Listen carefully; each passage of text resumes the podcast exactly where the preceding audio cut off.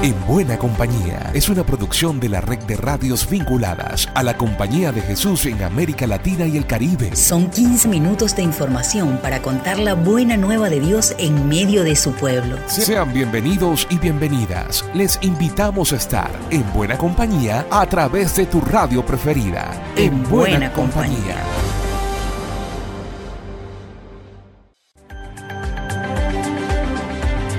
Con esta entrega número 86 en Buena Compañía, marcamos el final de una etapa en la red de radios jesuitas de América Latina y el Caribe.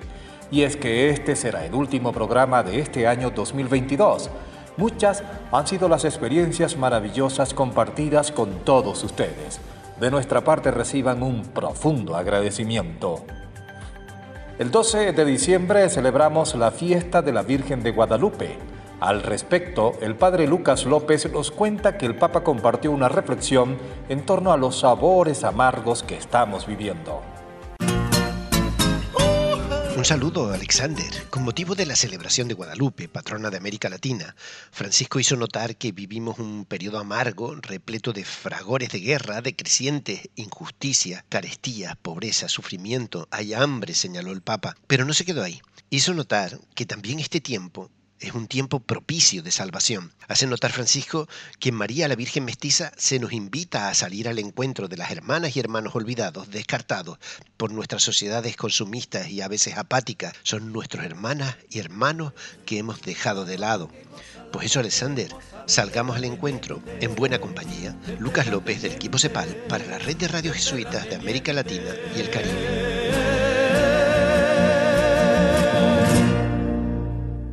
Desde México nos cuentan que para conmemorar el Día de los Derechos Humanos se proyectó la película Llegaron de Noche.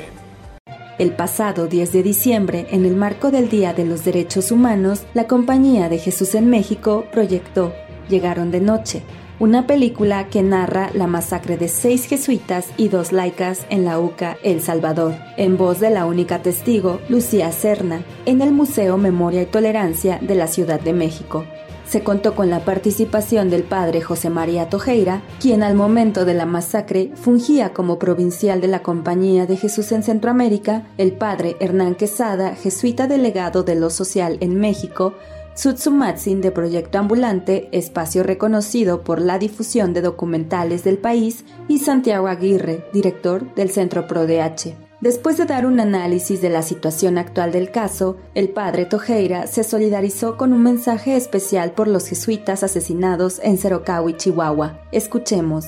Quisiera de un modo especial solidarizarme con los jesuitas de México y con México en general ante la muerte de dos compañeros jesuitas en la Tarahumara. Eh, ellos son mártires, indudablemente mártires con una vocación tremenda de vivir entre los pobres y de arriesgar su vida dentro de un mundo donde la delincuencia, el narcotráfico, etcétera, tienen un excesivo poder y una malignidad realmente eh, impactante, ¿verdad? Y, y dura en solidaridad. Más información a través de las redes sociales de Jesuitas México, reportó Elizabeth Ángel de la Compañía de Jesús en México para En Buena Compañía. Nos vamos a Guatemala. Nuestros compañeros de Radio Sónica nos comparten un material sobre los venezolanos en tránsito, un tema que tendremos presente este 18 de diciembre, Día Internacional del Migrante. Ingresar de manera legal a Estados Unidos siendo venezolano no es fácil. Luego de que el programa para migrantes venezolanos del Departamento de Seguridad Nacional diera inicio, miles han sido expulsados dejando a muchos en la calle a la espera de una respuesta. A partir de ahora los migrantes venezolanos que quieran entrar al país norteamericano deberán obtener un patrocinador que respalde su petición y les brinde apoyo financiero. Y deberán pasar unos estrictos controles de seguridad nacional y seguridad pública y presentar un certificado que demuestre que cumplen unos requisitos de salud pública. Por el momento, el gobierno estadounidense ha concedido 24.000 visas. Los que se han quedado fuera del grupo sienten que su sueño se acabó. Según datos del Instituto Guatemalteco de Migración, IGM, los venezolanos albergados en territorio nacional durante octubre representaron más del doble de las demás nacionalidades juntas.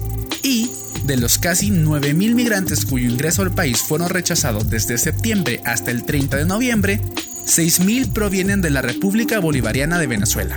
La masiva deportación que se originó en respuesta al ingente impacto de migrantes que no cumplían con las condiciones de ingreso desde las fronteras estadounidenses hacia México detuvo la esperanza para lograr el sueño estadounidense, pero no a los miles de migrantes que ya estaban en camino. Al respecto, es necesario recordar que migrar es un derecho y que brindar las condiciones justas y dignas a quienes migran es importante, porque esto no se detendrá, al contrario cada vez son más las personas que buscan oportunidades en otros países. Esto fue un aporte de Cristian Corona de Radio Sónica en Guatemala para el programa En Buena Compañía. Fuentes, Plaza Pública, reportajes atrapados, Euronews. Desde Chile, Ingrid Riederer nos cuenta que Espacio de la Compañía en Valparaíso recibió un premio importante de Ciudad de Futuro. Espacio La Compañía, recinto que albergaba a la comunidad jesuita de Valparaíso en la zona central de Chile, recibió el premio Ciudad Fundación Futuro Valparaíso 2022. Este reconocimiento nació el 2012 para distinguir a personas, organizaciones públicas o privadas que han hecho un aporte para que Valparaíso sea un espacio más democrático, inclusivo y participativo. A la ceremonia de premiación que se realizó el jueves 24 de noviembre asistieron el provincial Padre Gabriel Roblero, el administrador provincial Padre Antonio Delfau, el gerente corporativo Javier Garrao, junto con Rodrigo Puentes, arquitecto director de PUCA, institución que tiene el comodato de la residencia. También estuvieron presentes los otros premiados que han hecho de Valparaíso un lugar de mayor bienestar. Magdalena Piñera, directora de Fundación Futuro, destacó la grandeza y honestidad con que espacio la compañía ha ocupado la antigua residencia jesuita para convertirla en un lugar de encuentro de la cultura, de las artes y de diálogo en la comunidad porteña. Espacio de la Compañía es una iniciativa patrimonial en el centro de Valparaíso, en el que mes a mes se programan diversas actividades culturales para los vecinos y todos quienes quieran participar. Junto con esto se puede disfrutar de sus hermosas áreas verdes y arquitectura remodelada. Desde la provincia chilena de la Compañía de Jesús informó Ingrid Riederer. A continuación escuchamos las noticias de la CEPAL. Gracias Alex. Iniciamos nuestro resumen informando que la Compañía de Jesús lanzó la aplicación gratuita Jesuit Pilgrimage, que permitirá conocer de cerca los lugares y personas que cambiaron la vida de Ignacio de Loyola. La aplicación está disponible en inglés, español, italiano y francés.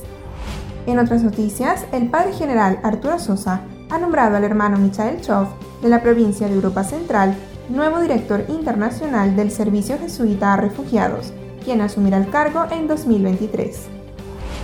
Para finalizar, informamos que ya está disponible el último video sobre el voto de pobreza jesuita, que en esta ocasión trae el testimonio del padre Ignatius Tete, desde India. Recuerden que pueden ampliar estas y otras informaciones ingresando a nuestra web jesuitas.lat.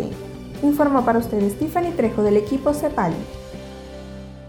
En El Salvador, una importante organización emitió un comunicado sobre la situación de los derechos humanos en este país a propósito de los planes de seguridad del gobierno que constituyen flagrantes violaciones. Nos reportan desde Radio YSUK. En el marco del Día Internacional de los Derechos Humanos, la Fundación de Estudios para la Aplicación del Derecho FESPAD señala retrocesos en el cumplimiento de derechos civiles y políticos de la población salvadoreña. Además, hay incumplimiento en el derecho a la información pública, transparencia, rendición de cuentas, libertad de expresión y de prensa, así como cierre de espacios de participación ciudadana. Hay deudas en materia de acceso al derecho al agua, salud, educación y vivienda adecuada.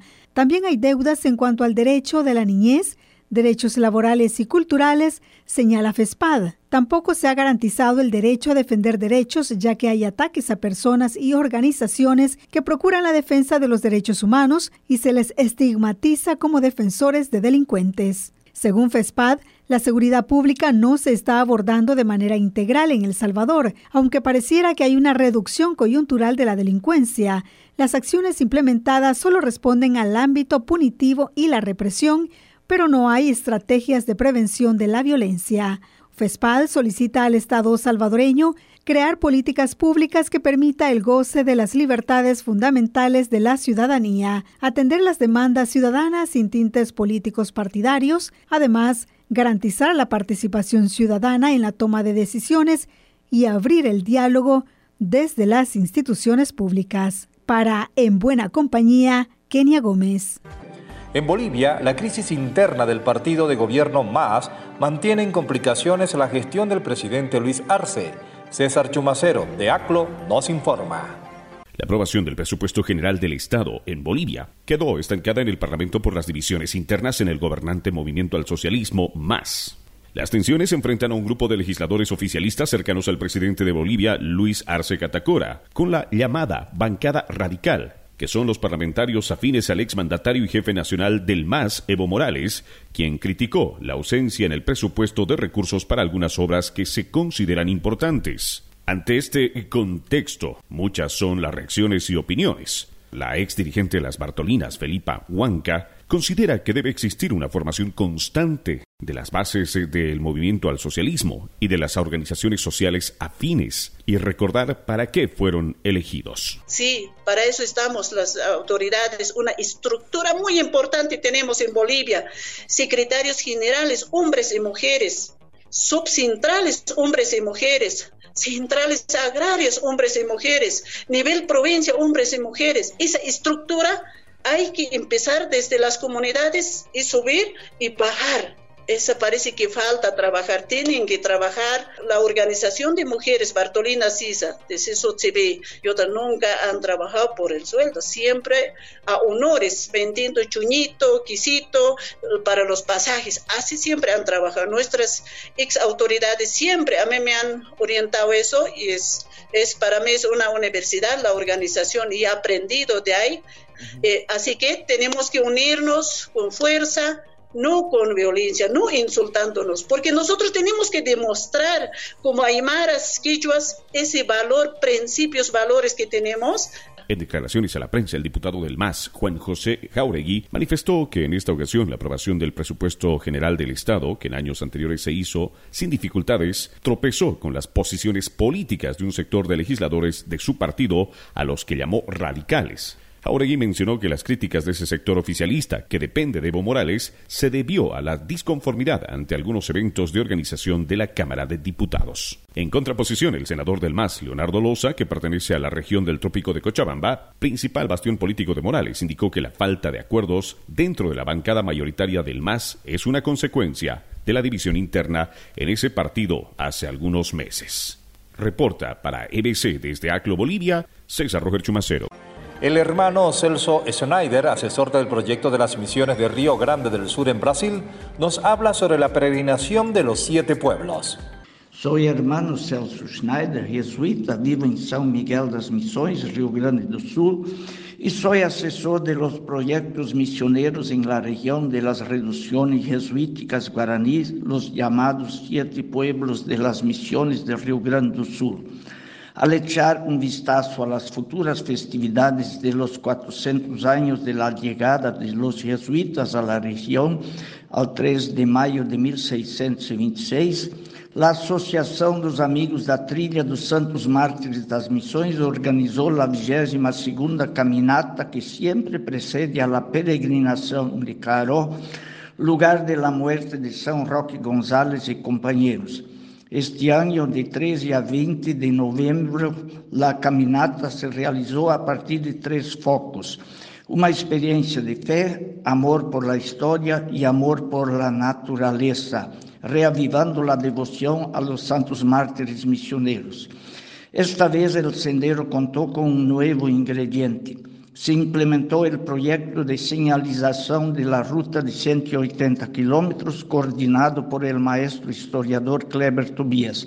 Bajo la lluvia y el sol, 35 personas recorrieron este camino. La ruta fue creada en 2001 por el profesor Sergio Venturini y la actual coordinadora de la asociación es la dinámica vereadora Ana Paula Alvarenga de São Nicolau, Río Grande do Sul, de donde parte la ruta. Y la palabra final de este último en buena compañía no pudo ser mejor que con las alentadoras del padre Roberto Jaramillo, presidente de la CEPAL. Saludos a todos y todas, soy Roberto Jaramillo, presidente de la CEPAL. Paso por este micrófono primero que todo para agradecer a todos los compañeros y compañeras que se han empeñado y trabajado fielmente durante este año para que en buena compañía sea una buena noticia regular para toda la América Latina y especialmente para los colaboradores de este cuerpo apostólico que somos en la compañía de Jesús. Deseo a todos y todas un tiempo de adviento lleno de disposición para acoger la novedad y la, la conversión a la que nos invita el advenimiento del Salvador, aquel que nos salva, un tiempo de Navidad lleno de celebraciones en familia, de alegría, de paz, de fraternidad y un año nuevo 2023 en que podamos seguir siendo buena compañía los unos para los otros. Hasta pronto. Reciban un feliz año. Vivamos esta Navidad con sentido. Seguimos también para el próximo 2023 en buena compañía. Llegamos al final por esta ocasión. La invitación es para la próxima semana para que sigamos en buena compañía. Una producción de la Red de Radios Jesuitas de América Latina y el Caribe. En, buena, compañía.